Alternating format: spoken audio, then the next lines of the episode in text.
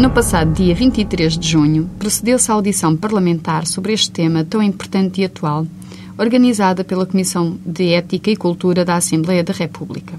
Antes de mais, aqui fica expresso o reconhecimento merecido pela iniciativa e organização que permitiu uma análise das dificuldades sentidas pelos tribunais na aplicação prática da lei em vigor do Ministério Público na promoção das medidas adequadas e dos candidatos que não entendem o modo de agir dos serviços de seleção dos candidatos à adoção.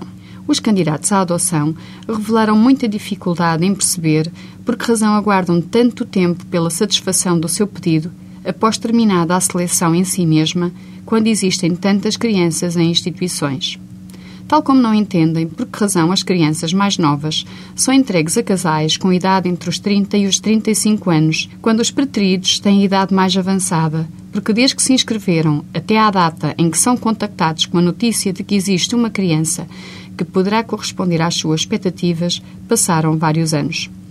Ou seja, já não têm aquela idade, porque enquanto esperaram, o tempo continuou o seu rumo normal. Passou. Estas dificuldades de entendimento são igualmente sentidas, em alguns casos, pelos tribunais.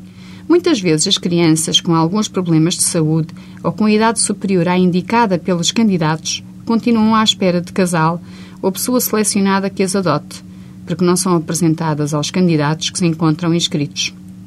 É que, com o passar do tempo, as características apontadas pelos candidatos como sendo essenciais deixam de o ser, vencendo a vontade de ser pais.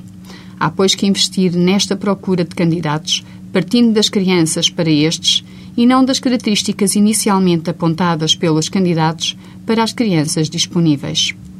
Como já foi referido em crónicas anteriores, ao Tribunal compete apenas determinar o destino de uma criança que se encontra em risco. Isto é, aplicar-lhe a medida adequada e afastar o risco ou perigo em que se encontra, e entre estas medidas está a medida de confiança com vista à futura adoção e a confiança judicial.